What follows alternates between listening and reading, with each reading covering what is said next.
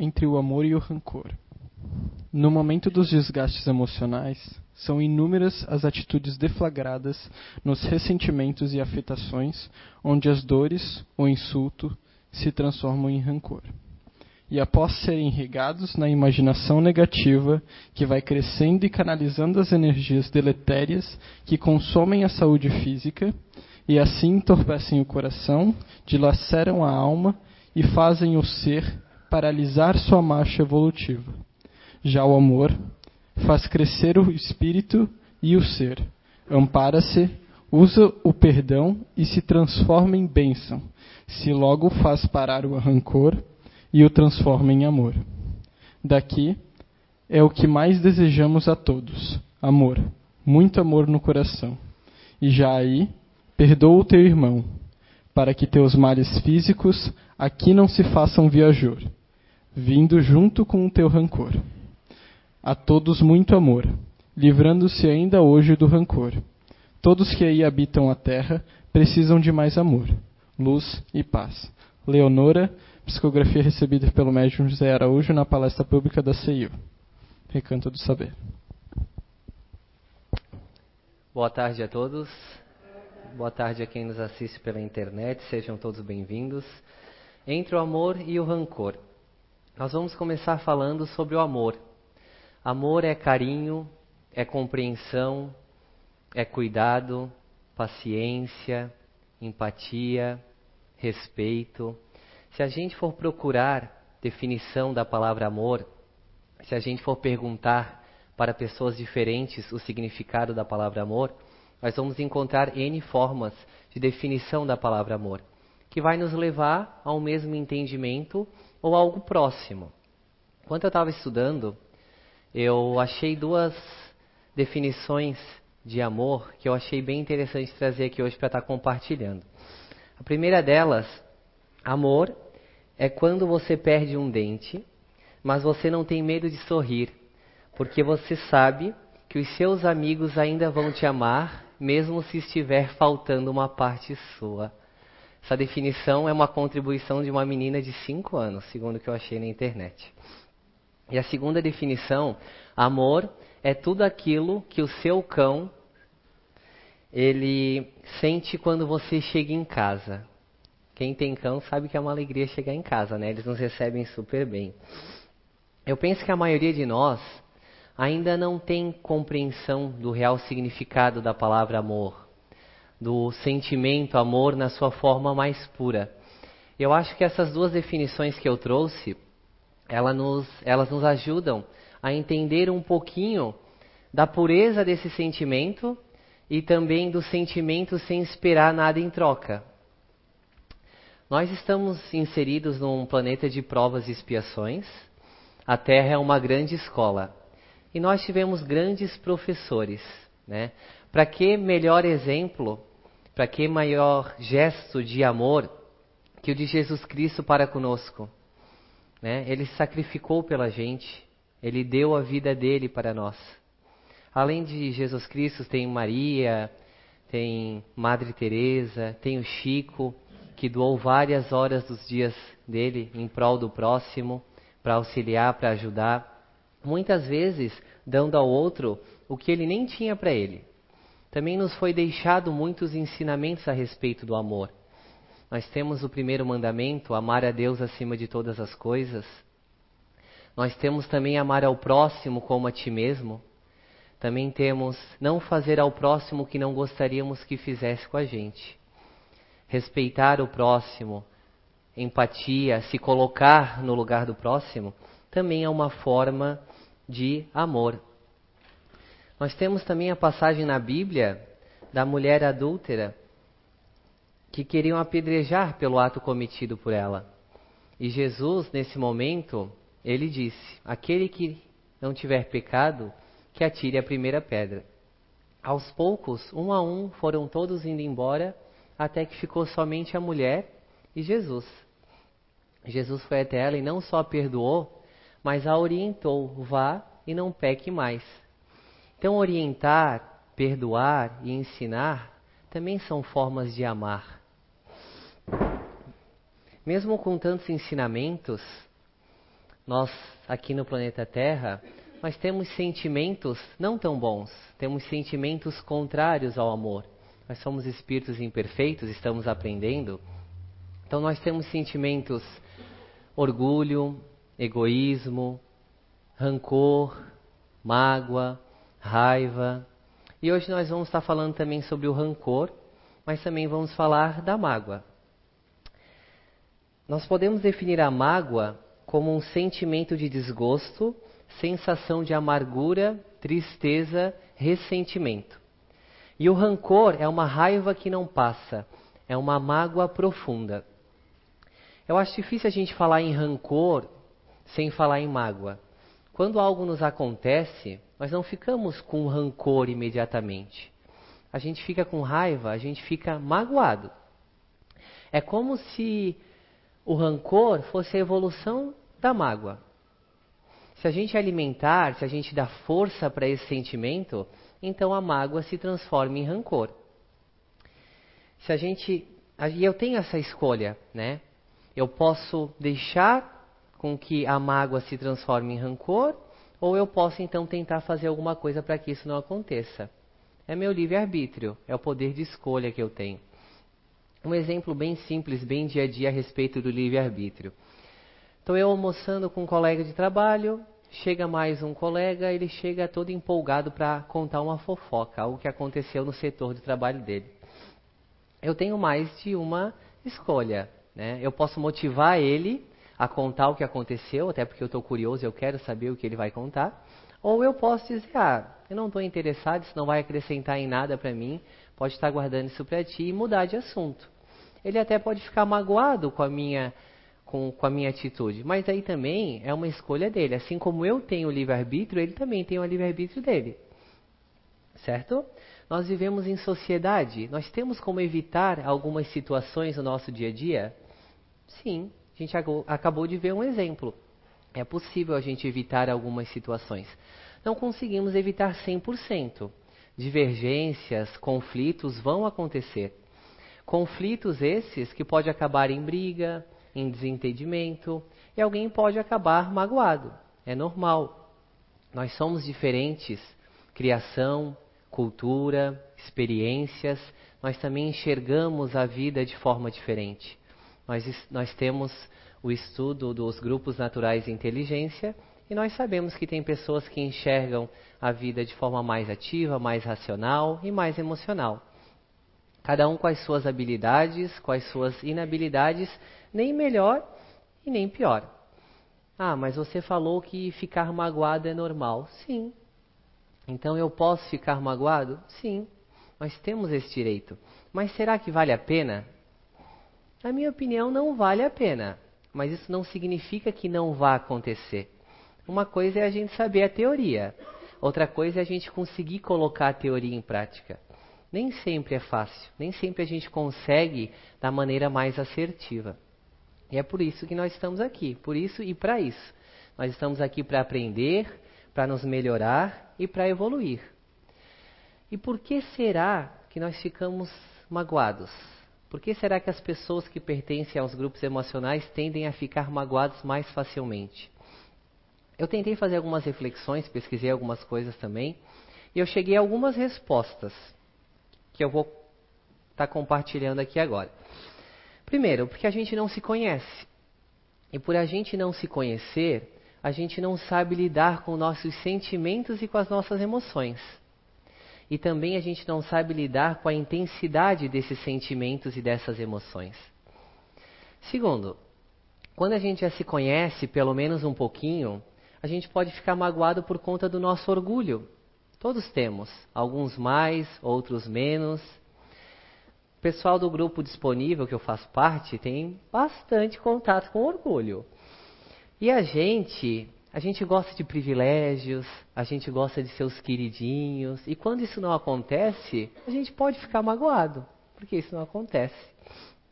Terceira resposta: nós ficamos magoados porque nós criamos expectativas, que faz parte, é natural a gente criar expectativa. O problema não está na expectativa de fato. O problema está que a gente não sabe lidar caso essa expectativa não seja alcançada. Aí a gente fica magoado porque a gente não alcançou a expectativa. Eu posso ter uma expectativa para comigo mesmo. Eu posso colocar um desafio, uma meta para mim, e eu não conseguir alcançar ela no tempo que eu gostaria. Eu posso ficar magoado comigo mesmo, pensar, poxa, eu me esforcei tanto, por que será que eu não consegui? Além de ficar magoado comigo, eu posso ficar magoado com tudo e com todos, porque quando as coisas não acontecem como a gente quer, a gente fica chateado com seja quem estiver à nossa volta. Né? Até com o, mundo. Né? É mais fácil também a gente culpar alguém do que assumir a responsabilidade, é sempre mais cômodo. Eu posso criar expectativa em relação a algo ou alguma situação. E se não acontece exatamente da forma como eu gostaria, lá vou eu ficar magoado de novo. Se eu não souber lidar com o fato de que a coisa pode acontecer diferente do que eu gostaria. Também posso ficar magoado com alguma pessoa. Alguma pessoa que eu gostaria que ela fizesse alguma coisa, mas eu gostaria que ela fizesse da minha maneira, do meu jeito. E ela vai lá e faz totalmente diferente do que eu gostaria. Até porque ela é ela e eu sou eu. Nos três casos, eu criei expectativa. E essa expectativa é responsabilidade minha.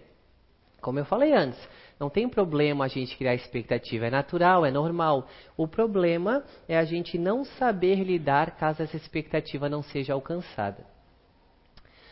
Quarta resposta. Nós estamos na era da tecnologia.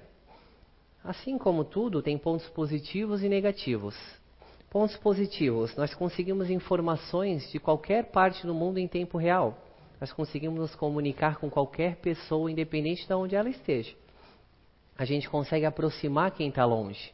Mas em contrapartida, a gente tem um ponto negativo que às vezes a gente distancia quem está perto, a gente distancia quem está do nosso lado. Tem também a questão, hoje a gente está muito em busca do ter e pouco em busca do ser. E com isso eu acho que a gente está carente emocionalmente, psicologicamente e espiritualmente. Está faltando oração, está faltando afeto, está faltando conversa olho no olho, Está faltando carinho, beijo, abraço. É isso que está faltando. A gente vive com o celular na frente do nosso rosto, andando para um lado e para outro. A gente caminha na rua, não sabe nem para onde está indo. A gente não enxerga nada nem ninguém, só o celular. Muitas vezes, se a gente tirar o celular da frente do nosso rosto, a gente consegue ver a beleza da natureza que Deus nos deu. A gente consegue ver as pessoas que passam por nós. E às vezes, com um gesto tão simples como um bom dia, um sorriso, um boa tarde, a gente pode mudar a vida de uma pessoa, o dia de uma pessoa. Que saiu de casa, não teve o carinho e atenção de ninguém, e com um simples sorriso teu, ela pode, opa, alguém me notou. E a quinta e última resposta, acho que vai mais para o pessoal emocional. Eu acho que a gente fica magoado porque a gente não faz uso do nosso racional. A gente tem pouco contato dele, mas a gente tem, a gente é um todo. E a gente deixa a emoção tomar conta. Ela nos controla em vez de a gente controlar a nossa emoção. Claro, nós somos do grupo emocional, temos um motivo para ter vindo emocional, temos algo a aprender com isso. Mas não porque eu sou do emocional que eu não vou fazer uso do meu ativo e do meu racional. Certo? É, vamos ver o que, que nós vamos continuar aqui. Tem a questão 908 do Livro dos Espíritos, ela fala sobre as paixões. E eu acho que a gente pode estar falando sobre emoções usando a pergunta e a resposta 908. Então eu vou ler a pergunta com a palavra paixões e vou colocar emoções na sequência, que é uma palavra que eu coloquei, não faz parte do texto se vocês forem ler o livro dos Espíritos. É, na questão 908 do livro dos Espíritos diz o seguinte: Como se poderá determinar o limite onde as paixões, barra emoções, deixam de ser boas para se tornarem más. As paixões, barra emoções, são como um corcel, que só tem utilidade quando governado e que se torna perigoso desde que passe a governar. A paixão, uma paixão se torna perigosa a partir do momento em que deixais de poder governá-la e que dá em resultado um prejuízo qualquer para vós mesmos ou para outrem. Um exemplo: o marido que bate na sua esposa. Será que ele tem controle sobre as suas emoções ou será que a emoção está tomando controle dele para chegar na atitude que ele chegou? Não é de hoje que nós sabemos a importância do autoconhecimento. na época de Sócrates, de Platão, tinha uma escrita na entrada do templo de Delfos que falava: Conhece a ti mesmo. Frase que serviu de inspiração para Sócrates construir a sua filosofia. Sócrates foi um grande defensor do autoconhecimento. Durante boa parte da vida dele, ele tentou entender a sua própria natureza. Ele afirmou que nenhum indivíduo era capaz de praticar o mal conscientemente e propositadamente, mas que o mal era resultado da ignorância e falta de autoconhecimento. E nos dias de hoje não é diferente. É tão importante quanto a gente ter conhecimento de nós mesmos, entender nossos sentimentos, nossas emoções, para saber lidar melhor com a gente mesmo e também com as pessoas à nossa volta, para a gente ter um melhor relacionamento para com os outros. Antes de conhecer o Espiritismo, antes de conhecer os grupos naturais de inteligência, antes de me conhecer um pouquinho, que eu ainda não me conheço completamente, me conheço um pouquinho, mas eu ficava magoado com tudo e com todos e não precisava de muita coisa. O simples fato de. Qual coisa simples, para ter uma ideia, até assim, ó, até o caixa do supermercado fazia com que eu ficasse magoado com ele. Magoazinha boba, mas enfim, assim, ó. Eu chegava lá e eu achava que eu ia ter um atendimento assim com uma pessoa sorrindo, bom dia, tudo bem. E não era assim que acontecia. Aí eu ficava magoado. Sei, poxa, ele não me tratou bem ele não agiu como ele deveria. Mas é minha visão de mundo, certo? Eu criei a tal da expectativa, a responsabilidade é minha. E daí eu pensei assim, ó, se eu ficava magoado com uma pessoa que nem faz parte diretamente do meu dia a dia, pensa o que não passou os meus familiares e os meus amigos, né? Porque, gente, sério, era uma coisa fora de comum. Eu ficava magoado por qualquer coisa e era assim, ó, dias, semanas e meses sem falar com a pessoa. Ou então, tratando a pessoa mal. Era uma perda de tempo gigante. E mesmo quando eu já tinha percebido que eu não devia mais deixar passar adiante nisso, que eu deveria pedir desculpa e voltar atrás, eu não conseguia fazer isso. Eu não conseguia fazer isso por causa do orgulho. Porque a gente é orgulhoso, a gente disponível, eu digo, eu sou muito orgulhoso e ainda sou. Então o orgulho ele gritava dentro de mim: não dá o braço a torcer, não vai pedir desculpa que daqui a pouco ele vem. Mais uma perda de tempo. E o orgulho ainda grita dentro de mim, um pouquinho mais baixo hoje em dia, mas ele ainda está aqui. E eu não entendia o porquê da intensidade desses sentimentos e dessas emoções. Eu não entendia o porquê disso. Mas uma coisa era certa, eu vivia com um aperto no peito, peito pesado, porque eu vivia magoado. Quando eu conseguia deixar de ficar magoado com um, eu já estava magoado com outro. Então a mágoa era constante em mim, assim como esse aperto no peito. A ponto de que quando eu não sentia esse aperto, quando eu estava leve, em paz, eu pensava, meu Deus, está faltando alguma coisa. Para vocês verem. Mas assim, a gente vai se conhecendo um pouquinho mais, a gente vai se melhorando. Hoje em dia eu já me conheço um pouquinho mais do que antigamente, mas tenho muito ainda para me conhecer. Mas o legal hoje é que é assim.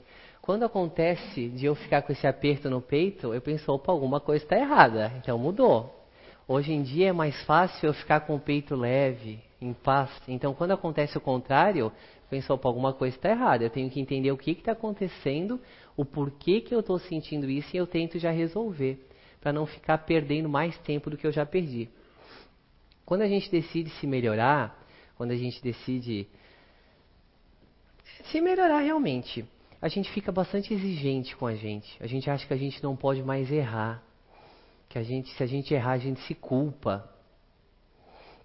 A gente acha que a gente não vai mais cair, a gente não vai mais tropeçar. E não é assim que acontece. A gente vai tropeçar e vai cair N vezes ainda. O importante é que quando a gente cair, a gente se levante e siga em frente.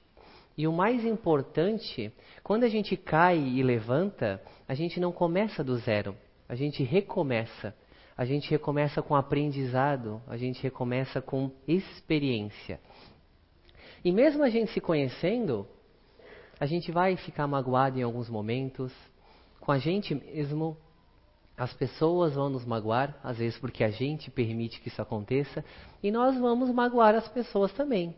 Isso é fato. Em algum momento isso já aconteceu e vai acontecer mesmo a gente se conhecendo. Então, vamos dizer assim, ó, eu estou no amor. Estou em paz, não estou sentindo aquele aperto no peito. Estou no amor. E aqui é os meus dias, minhas semanas, aqui é a estradinha. Eu estou caminhando e de repente aconteceu algumas situações e veio a mágoa e o rancor. E eu saí do amor e eu fui lá para a mágoa e para o rancor. O legal é que eu não sou obrigado a ficar aqui. Não é o ponto final. Eu posso sair daqui, eu posso voltar para cá. Eu tenho que fazer alguma coisa para isso. Mas o importante é a gente saber isso, que eu não preciso ficar perdendo o meu tempo igual eu perdi aqui. Porque no fim das contas, o mais machucado é você mesmo. Meu Deus, como eu me machuquei. Então a gente pode fazer o caminho. Agora a gente pode começar a vir para cá. E como é que isso é possível? Isso é possível com o perdão. É possível a gente sair da mágoa e do rancor com o perdão. O perdão da gente para com a gente, o perdão da gente para com o próximo. E o que é esse tal de perdão? Também, assim como o amor, a gente pode encontrar várias definições para perdão. Eu trouxe uma que eu achei que ia combinar com o tema de hoje. Perdão é reconhecer que alguém cometeu uma ofensa contra você. E esse alguém pode ser você mesmo, não necessariamente outra pessoa. Mas decidir largar a mágoa, o rancor e o desejo de retribuição contra essa pessoa. Perdão é o remédio que traz alívio para a alma. E quantas vezes eu devo me perdoar e perdoar o próximo? Uma, duas, três, sete.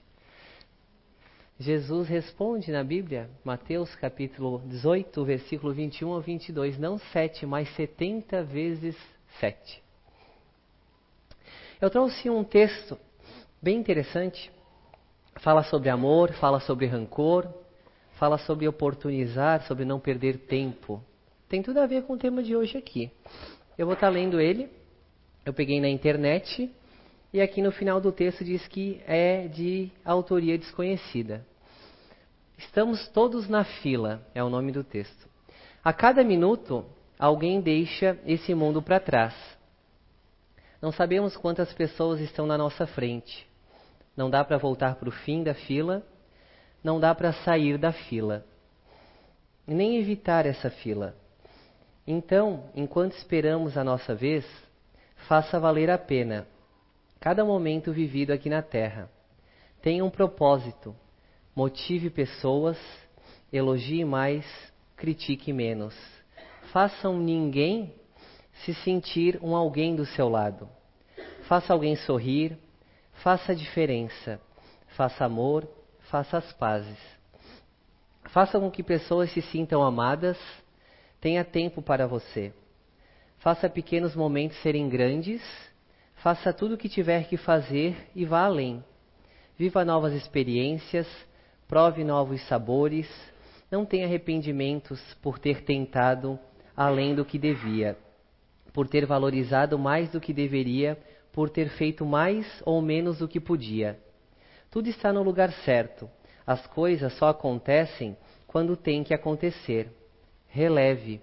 Não guarde mágoas, guarde apenas o aprendizado. Liberte o rancor, transborde amor, doe amor, Ame mesmo quem não merece. Ame sem querer receber nada em troca. Ame pelo simples fato de você vibrar amor e ser amor. Mas sempre ame a si mesmo antes de qualquer coisa. Esteja preparado para partir a qualquer momento. Você não sabe seu lugar na fila, então se prepare para deixar aqui boas lembranças. Suas mãos vão embora vazias, não dá para levar malas nem bens se prepare diariamente para levar consigo somente aquilo que tens guardado no coração. Para encerrar, existe um gesto muito simples, mas muito bonito, de amor ao próximo. Salvar vidas através de doação. Doação de sangue, de plaquetas, de medula. Tem uma amiga nossa, ela está em tratamento ela está com leucemia ela está precisando de sangue, de plaqueta, ela está precisando encontrar um doador. de medula. Quem puder ir até o Emosc de Blumenau, o nome dela é Marjorie de Paula Cunha Rampelotti. Eu falei com ela hoje de manhã pelo Instagram. Eu tenho autorização de estar falando o que eu estou falando aqui.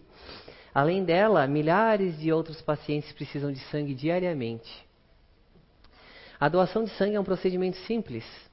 O sangue é retirado com uma agulha, procedimento leva em média uma hora e o doador pode doar a cada três meses. Claro, se tiver com a saúde tudo em dia, tudo ok. A doação de plaquetas é um procedimento bem parecido com a doação de sangue. O procedimento leva em média duas horas e o doador pode doar a cada 15 dias. E para ser doador de medula, é coletada uma pequena amostra de sangue, 5 ml. A amostra será analisada para ver se há um receptor. Em caso de compatibilidade, você é chamado.